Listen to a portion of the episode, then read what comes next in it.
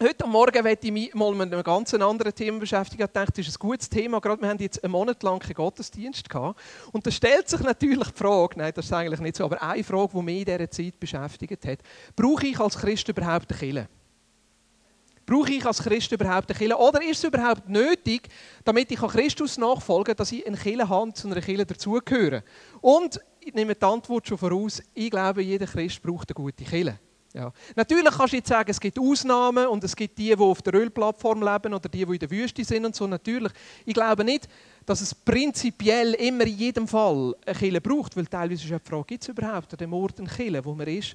Und auf der anderen Seite glaube ich gleich, dass es gut ist und hilfreich ist und teilweise sogar nötig ist, dass man, wenn man Christus nachfolgen Teil ist von einer guten Kirche. Ich glaube, dass die Predigt, die ich heute Morgen halte, einige Fragen aufrühren und das ist völlig in Ordnung. Ja. Ich habe selber noch einige Fragen zu dem Thema und es ist teilweise ein bisschen kontrovers auch. Ja, was ist denn überhaupt Kirche und was heißt das? Darum, wenn du Fragen hast, darfst du gerne ein SMS schreiben auf die Nummer 880 mit dem Stichwort VIN Abstand und dann deine Frage. Das kommt bei uns nachher rein und vielleicht, wenn wir noch Zeit haben, werde ich am Ende der Predigt versuchen, auf die Fragen einzugehen oder wir werden sonst einmal auf die Fragen eingehen, wenn sie zu kompliziert sind. Aber das ist für mich noch hilfreich, also ein bisschen zu schauen, ja, was beschäftigt euch denn, wie kommt das an oder was löst das für Fragen aus. Ja. Ist ein bisschen provokativ. Jeder Christ braucht einen Kille. Wir können uns auch umkehren, sagen, wenn ich nicht bei einer Kille dabei bin, dann kann ich gar nicht Christ sein. Das will ich damit nicht sagen. Ich glaube, dass es möglich ist, Christ zu sein, ohne zu einer Kirche dazuzugehören. Und gleichzeitig glaube ich, dass es gesund ist, dass es richtig ist, dass es hilfreich ist, wenn man zu einer guten Kirche dazukommt, zugehört. Jetzt, als ich mich angefangen habe mit dem Thema beschäftigen, jetzt in der letzten Woche ist mir ein Film in Sinn gekommen. Der Luther-Film. Habt ihr den Luther-Film gesehen? Ich bin total fasziniert von dem Film. Einfach schon nur der Charakter, wie der gespielt wird und die Radikalität und das begeistert mich natürlich. Aber es ist eine Szene ganz am Anfang, wo der Luther sich anfängt zu überlegen, wie ist sein Verhältnis zu seiner Kirche, wo er dazugehört. Und dort nimmt er Verweis auf eine Stelle, die in dieser Zeit relativ breit diskutiert worden ist, nämlich von einer Aussage, die zurückgeht auf Zyprian, das war der Bischof von Karthago, der hat nämlich gesagt, extra ecclesiam salus non est. Extra ecclesiam salus non est, jetzt vor allem die, die mal Latein hatten, die wissen natürlich gerade, was das heißt. Für alle anderen ist gar nicht schlimm. Außerhalb der Kirche gibt es kein Heil. Das ist eigentlich da, was der Zyprian gesagt hat. Er gesagt hat, hey, außerhalb der Kirche ist es gar nicht möglich, überhaupt das Heil oder das Leben von Christus zu erfahren. Ja. Also der Zyprian, und auf das nachher ist auch so ein die Diskussion im Lutherfilm daraus entstanden. Der Zyprian hat eigentlich klar gesagt, nein, jeder Christ braucht eine gute Kirche. Jetzt im Film ist es natürlich noch ein bisschen weitergegangen, weil die katholische Kirche hat diesen Satz vom Zyprian nachher aufgenommen und an verschiedenen Konzilen nachher miteinander diskutiert. Und jetzt, wieso sage ich das? Ich sage es, weil die Frage, wie das Verhältnis ist von Christsein zu Kirche, ist in jeder Epoche der Kirchengeschichte immer wieder diskutiert worden. Es ist immer wieder die Frage aufgeworfen worden, wie ist das Verhältnis vom Einzelnen zu der lokalen Gemeinschaft? Es ist immer wieder diskutiert worden, ja, was ist denn Kirche überhaupt? Wie definiert man überhaupt Kirche?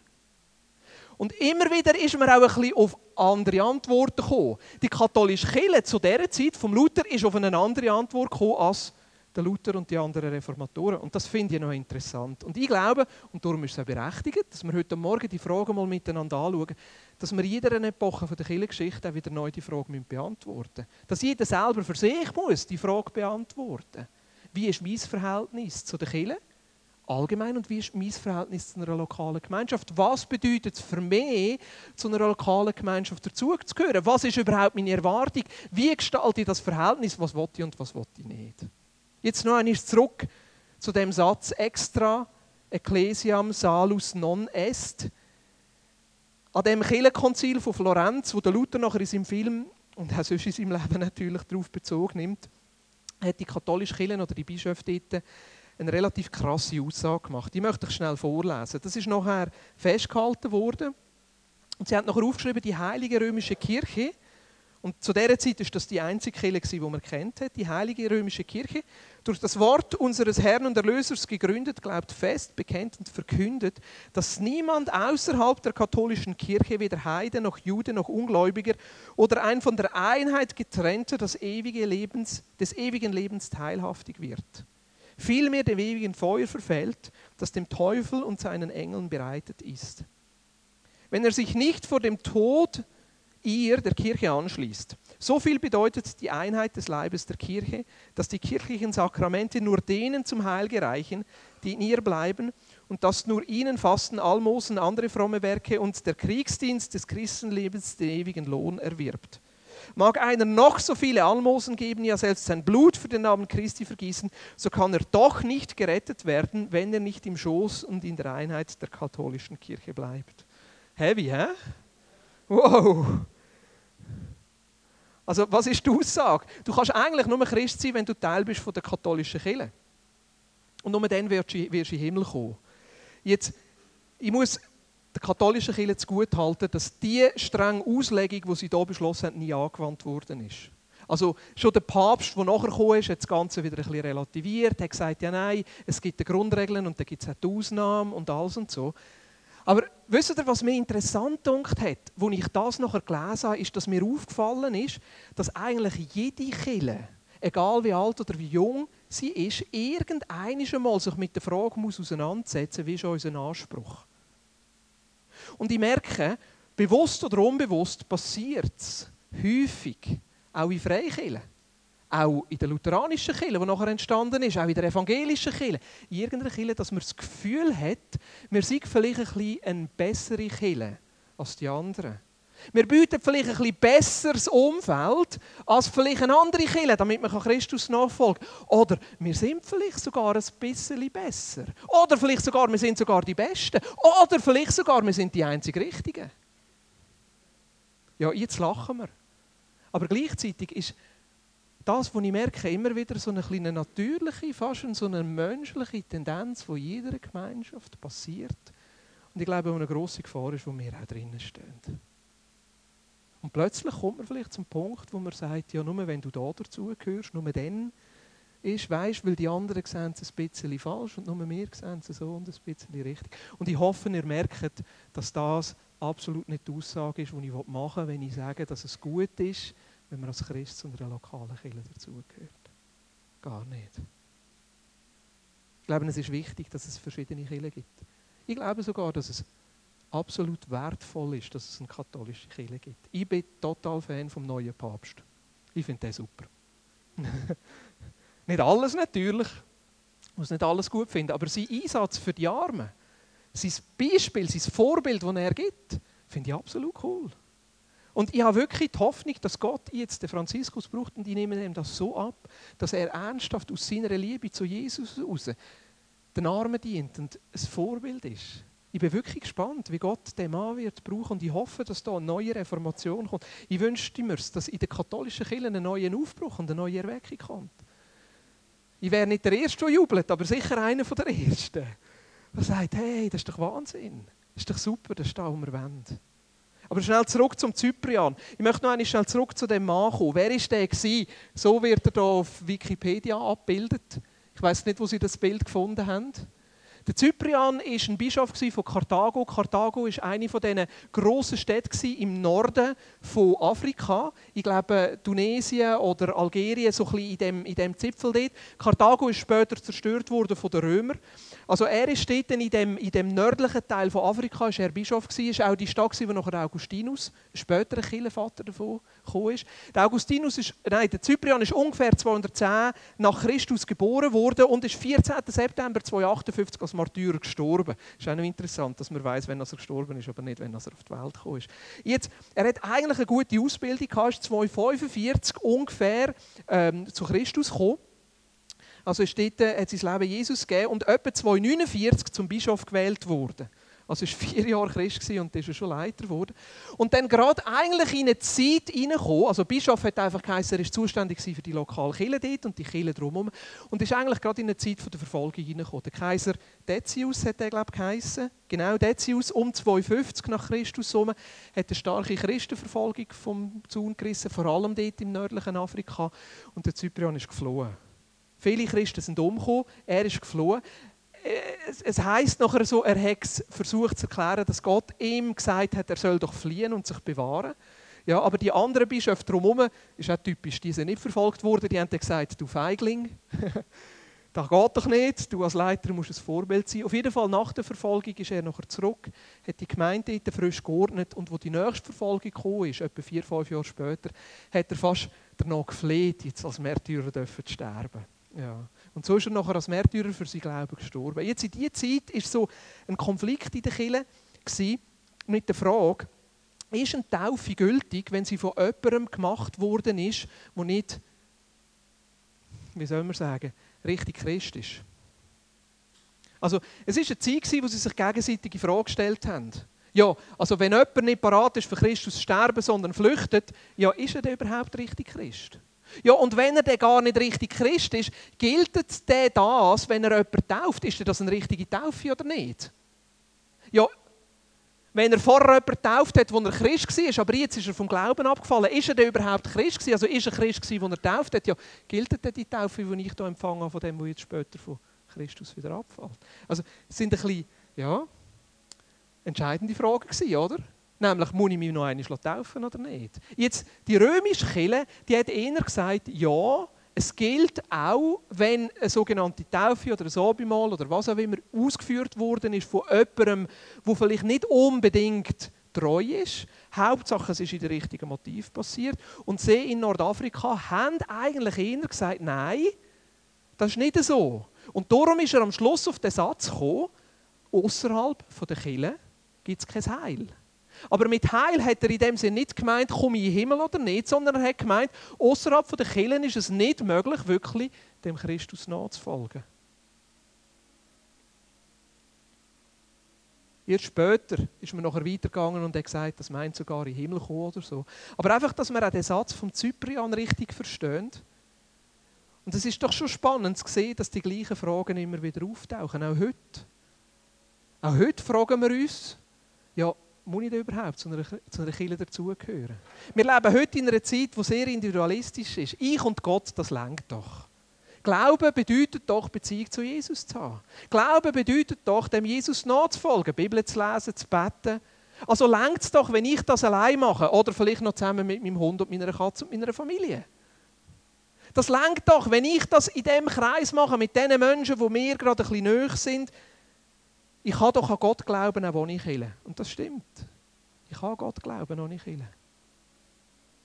Die Frage ist aber eher, ist es so denkt? Ist es das Beste? Ist es richtig? Und ich glaube, was wichtig ist, ist, dass wir den Begriff Killen nicht zu eng fassen, aber auf das kommen wir noch später. Aber ich werde zuerst noch schnell auf ein anderes Element eingehen, wo ich das Gefühl habe, wo Gott heute Morgen möchte tun. Ich weiß, dass einige von uns vor bei Kirchen dabei sind, die relativ eng geworden sind. Ich habe ja selber nicht nur positive Erfahrungen gemacht mit Kirchen und mit anderen Leitern. Und ich merke, wie unser, unsere Vergangenheit, gerade auch unser Erlebnis von Kirchen und von Gemeinschaft, auch immer wieder unser Vertrauen zueinander und unser Ausleben von Kirchen miteinander prägt. Ich merke gerade, wenn man in einer Kirche dabei war, wo vielleicht einen übermäßigen Anspruch hatte und vielleicht sogar gesagt hat, weißt, und das passiert ja manchmal so ein bisschen unterschwellig, ja, weißt, wenn du da jetzt weggehst, dann kannst du nicht mehr richtig Christ sein. Und weißt, wenn du da jetzt weggehst, dann, ja, irgendetwas wird dir fehlen. Ja. Ich weiß, dass das einfach schlussendlich etwas bei uns hinterlässt. Und häufig erlebe ich, und das ist auch mein eigenes Erlebnis, dass es relativ lang geht, bis wir wieder ein gesundes Verhältnis zu einer lokalen Kirche und zu einer lokalen Gemeinschaft entwickeln können. Vor allem auch zu Leiter. Und ich habe das Gefühl, dass wir einfach kurz schnell eine Zeit machen sollen, wo wir einfach auftun für Gottes Gegenwart. Und einfach zulassen, dass er kommen kann und uns einfach vielleicht an gewissen Punkten kann, kann berühren kann.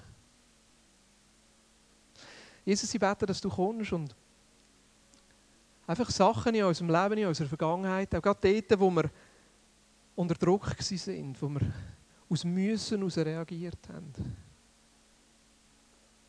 Dort, wo wir aus einem falschen Anspruch heraus irgendwann dabei sind. Bete, dass du uns heilst, uns frei machst. Jesus, ich wünsche mir, dass wir Menschen sind, die einander vertrauen können sich aufeinander einlassen können. Die etwas Echtes, das Echte können erleben und immer wieder danach können suchen was auch echt ist und miteinander ist. Und nicht zurückgehalten sind von unseren negativen Erlebnissen, gerade im Zusammenhang mit Killen, gerade im Zusammenhang mit zu hohen Ansprüchen, zu hohen Erwartungen, zu absoluten Formen von Killen, die sagen, wir sind die einzig Richtigen, wir sind die Besten, wir machen es besser als andere. Heiliger Geist, wir laden dich dass du kommst einfach frei machst. Einfach heilst. Einfach freisetzt. Jesus, sie beten auch für die Verletzungen, die passieren unter uns, jetzt hier in der Vineyard Aarau, wo wir enttäuscht sind von anderen Menschen. Wo wir enttäuscht sind auch von der Kirche, vom Programm, wo wir enttäuscht sind, weil die Gemeinschaft bis jetzt nicht das geboten hat, was wir eigentlich erwarten. Ist sie beten, dass du da Sachen einfach ans Licht bringst. Dass wir echt und ehrlich miteinander umgehen können.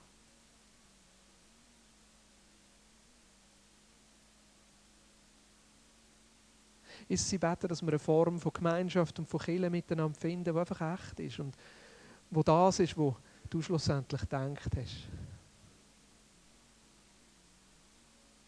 Dieses, wir lassen zu, dass du einfach König bist, dass du uns führst und leitest. Amen. Ich möchte einfach so auf zwei, drei Fragen konkret eingehen. Was bedeutet überhaupt Kille? Also Kille kommt vom Wort Kyriakon. Kyriakon ist eigentlich ein Wort, das heißt dem Herrn gehörig. Und das ist so abgeleitet, würde ich sagen, oder sagen wir, die markanteste Stelle im Neuen Testament, die das beschreibt, ist 1. Petrus 2, 9 bis 10. Da heißt, ihr jedoch seid das von Gott erwählte Volk. Ihr seid eine königliche Priesterschaft, eine heilige Nation, ein Volk, das ihm allein gehört und den Auftrag hat, seine großen Taten zu verkünden. Die Taten dessen, der euch aus der Finsternis in sein wunderbares Licht gerufen hat. Früher wart ihr nicht Gottes Volk, jetzt seid ihr Gottes Volk. Früher, wart, früher wusstet ihr nichts von seinem Erbe, Erbarmen, jetzt, jetzt hat er euch sein Erbarmen erwiesen. Da sehen wir den Begriff Chile, Kyriakon, dem Herrn gehörig. Der Petrus beschreibt da eigentlich ein Volk, Menschen, die rausgerufen sind, die abgesondert sind, die dem Jesus gehören sollen. Die eine heilige Nation sind, ein neues Volk sind. Jetzt im Neuen Testament wird nicht eigentlich das Wort Kyriakon, das griechische Wort, verwendet, wo bei uns nachher Chile ähm, daraus abgeleitet worden ist, sondern das Wort Ecclesia braucht. Ecclesia ist eigentlich vom Begriff her ähnlich ähm, und bedeutet die Herausgerufenen oder die Versammlung, die herausgerufen ist. Das sehen wir in Matthäus 16, 18. Da bei der Stelle, wo Jesus, eine der wenigen Stellen übrigens, wo Jesus die Gemeinde oder Kirche braucht, das ist die Aussage zum Petrus. Deshalb sage ich dir jetzt, du bist Petrus und auf diesen Felsen werde ich meine Gemeinde bauen. Und das Totenreich mit seiner Macht wird nicht stärker sein als sie. Ich habe das noch im Griechischen angeschaut. Ich habe mal ein bisschen Griechisch gehabt, aber ich weiß nicht, ob ich das vorlesen könnte. Kann jemand von euch Griechisch? Wer kann Griechisch? Irgendjemand kann sicher. Wenn niemand Griechisch kann, dann getraue mich es vorzulesen. Kagode soi lego oti Suei Petros. Das Petros, der Fels. Kai epi, taute, te Petra, oiko, oi, oi, oi, oiko do meso, huten Ecclesian. Also seht ihr auf der dritten Linie links ist das Wort Ecclesian oder eben Ecclesia. Jetzt, der Schreiber vom Matthäus-Evangelium, der Matthäus war eigentlich Jude, hat für die Juden äh, geschrieben, hat aber interessanterweise nicht das Wort Synagoge gebraucht, Versammlung, Zusammenkommen, sondern hat das Wort Ekklesia gebraucht, herausgerufen. Und eigentlich ist das eine ein, ein Anlehnung an die griechischen Versammlungen. Also das Wort Ekklesia kommt eigentlich aus dem griechischen Zusammenkommen und ist der Begriff von innerhalb von einer Gemeinschaft, von einem Dorf, von einer Stadt, wo die, die politisch einflussreichen Männer zusammengekommen sind und miteinander Entscheidungen getroffen haben. Ja. Tut mir leid, Frauen, zu dieser Zeit hat es noch nicht die ganze Demokratie gegeben, sondern sind es einfach Männer gewesen. Heute wäre das selbstverständlich anders. Aber zu dieser Zeit ist es wie die Herausgerufenen, die Herausgerufenen, die rausgerufen worden sind für einen speziellen Zweck. Ja.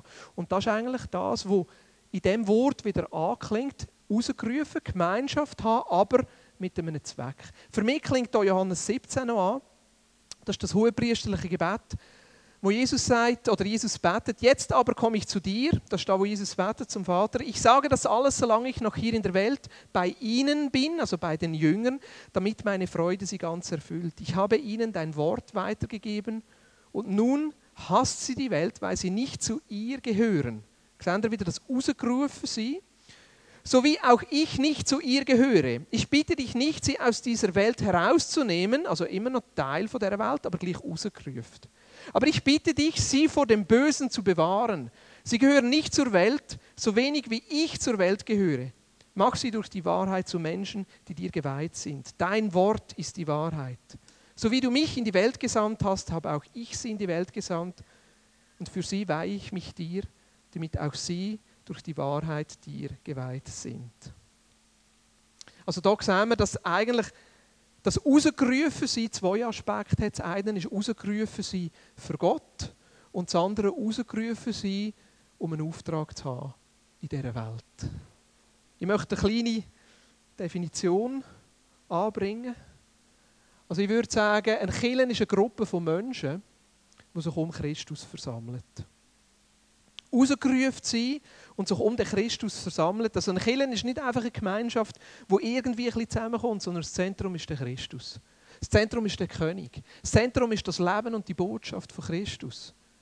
Und ein Kirche ist eine Gruppe von Menschen, also eine lokale Kirche ist eine Gruppe von Menschen, die sich miteinander um den Christus versammeln. Das heißt, sie versammeln sich nicht um einen Prediger herum, sie versammeln sich nicht um ein Programm herum, sie versammeln sich nicht in erster Linie um eine Lehre oder um eine Theologie herum, sondern um Christus herum. Um das Leben und die Botschaft von Jesus Christus. Miteinander sich um Christus zu versammeln, heißt auch immer wieder neu zu diskutieren und herauszufinden, was bedeutet das Leben und die Botschaft von Christus heute? Wie könnten wir das miteinander leben? Gemeinsam leben sie für Christus und füreinander, um den Auftrag von Christus auf dieser Erde weiterzuführen. Das ist für mich noch der zweite Aspekt. Sie sind rausgerufen, versammeln sich um den Christus herum, gemeinsam leben sie für Christus und damit auch füreinander. Wenn wir Johannesbrief lesen, merken wir, dass es nicht möglich ist, nur für Christus zu leben, ohne auch füreinander zu leben. Johannes schreibt dort, wie können wir sagen, dass er Gott gerne haben, aber einander nicht gerne haben? Wie können ihr sagen, dass er Gott dient, aber nicht füreinander da sind? Wie kann es sein, dass die Brüder leiden und du sagst, du hast Gott gerne, aber du hilfst ihm nicht? Also für mich ist das für Gott da sein im gleichen Sinn auch immer ein Füreinander da sein. Manchmal auch ganz praktisch. Aber ich glaube, dass das allein nicht lenkt. Ich glaube, dass Killen an sich nie ein Selbstzweck in sich selber ist. Ich glaube, dass das rausgerufen sein nicht ein Selbstzweck ist, damit wir irgendwie können überleben können, damit wir irgendwann nachher in den Himmel kommen, sondern dass das rausgerufen sein für Gott, füreinander, eigentlich den Zweck hat, dass wir hier miteinander den Auftrag von Jesus weiterführen der Auftrag von Jesus, das Reich Gottes sichtbar zu machen, der Auftrag von Jesus, für andere Menschen da zu sein, der Auftrag von Jesus, Menschen mit ihm, seinem Leben, seiner Botschaft bekannt zu machen. Da wäre für mich so ein eine einfache Definition, was Killen ist, was Killen bedeutet. Rausgerufen, rausgerufen in erster Linie für den Christus, mit dem Christus zu leben, füreinander da zu sein und seinen Auftrag weiterzuführen. Was ist denn überhaupt die Aufgabe der Kirchen oder was können wir denn von den Kirchen erwarten? Das ist jetzt noch relativ äh, technisch, theoretisch. Ich habe mir einfach überlegt, wie Jesus das gelebt. Jesus hat das sehr natürlich gelebt. Für mich ist so eine Stelle am Anfang vom Johannesevangelium, wo, wo er kommt und getauft wird und nachher der Johannes, der ja sein Cousin ist, plötzlich checkt, dass das der Christus ist. Und nachher verweist Johannes auf den, auf den Jesus, auf den Christus und sagt zu seinen Söhnen, schaut, das ist, das ist der Messias, das ist das Lamm Gottes. Und ihnen wird da plötzlich bewusst, dass, dass da etwas Unglaubliches passiert. Sie gehen zu Christus und sagen, Jesus, wo, wo bist du? Wo lebst du? Und ich glaube, das war so ein die Frage, wo ist dein Gottesdienst? Wo ist, die, wo, ist, wo ist deine Predigt? Wo ist der Ort, wo du dienst? Und Jesus sagt einfach, kommt und verbringt den Tag mit mir. Schaut selber. Und das Interessante finde ich die Reaktion von Andreas. Der Andreas war einer von diesen Jüngern und ist einen Tag mit Jesus zusammen und nachher geht er zu seinem Bruder, zum Petrus und sagt, schau, wir haben den Messias gefunden. Und so merke ich, eigentlich ist Kirche ein sehr dynamisches Konzept. Es ist ein Schaffen von einem Umfeld.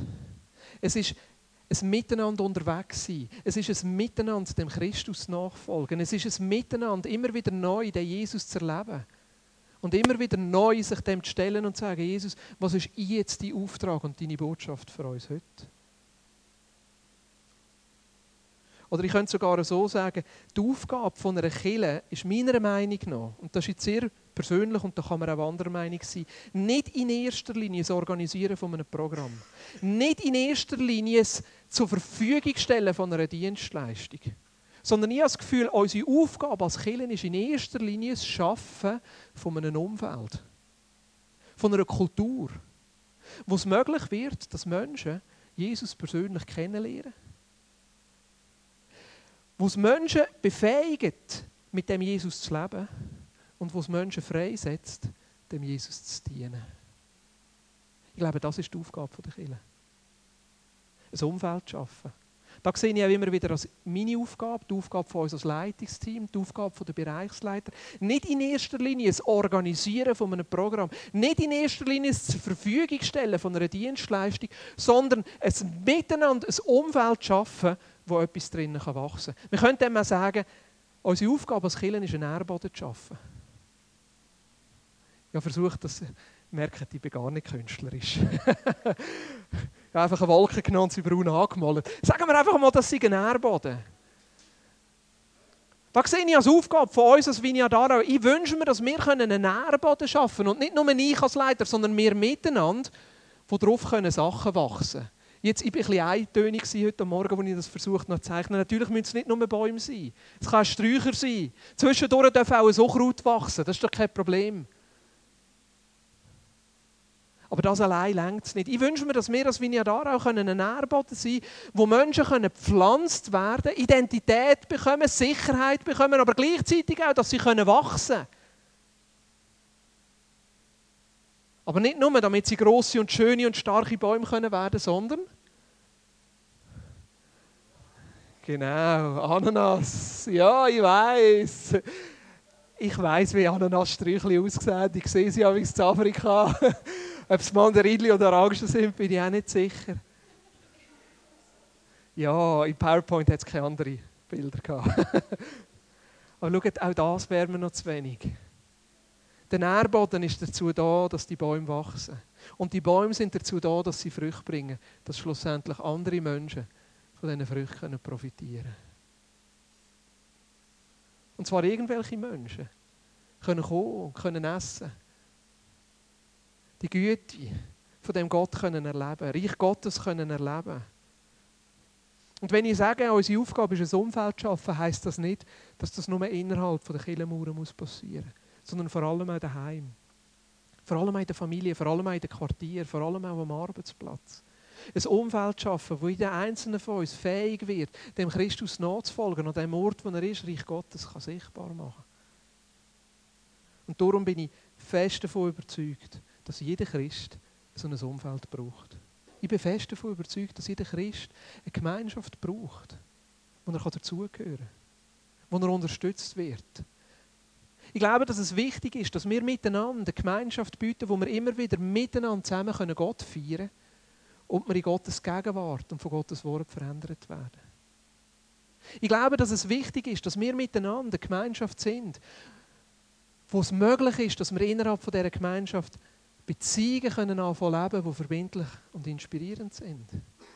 Wo wir nicht einfach allein auf uns gestellt sind, sondern wo man ehrlich sein kann, wo man echt sein kann, wo man die Herausforderungen, die man hat, kann miteinander teilen Aber gleichzeitig auch, dass wir miteinander ein Umfeld bieten, wo Menschen befähigen, als Beschenkte und Gesandte unterwegs zu sein und einfach grosszügig weiterzugeben.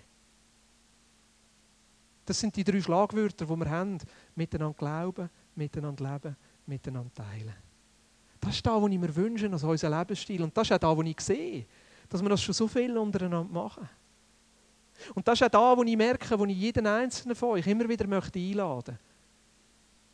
Einladen zu überlegen, wie ist denn dein Verhältnis dazu? Wo ist es vielleicht dran, auch eine Entscheidung zu treffen und zu sagen, ja, in diesen Nährboden will ich gepflanzt werden. Aber, was ich damit nicht sagen will, ist, dass wir die einzig richtige Kille sind. Ganz und gar nicht. Ich merke, dass bei Einzelnen auch immer wieder ein Prozess passiert vom Überlegen, ja, wäre vielleicht ein anderes Umfeld für mich besser. Und das gibt es. Es gibt Die Vineyard Aarau ist speziell. Ich sage nämlich, es ist nicht ganz so einfach, zu der Vineyard Aarau dazuzugehören.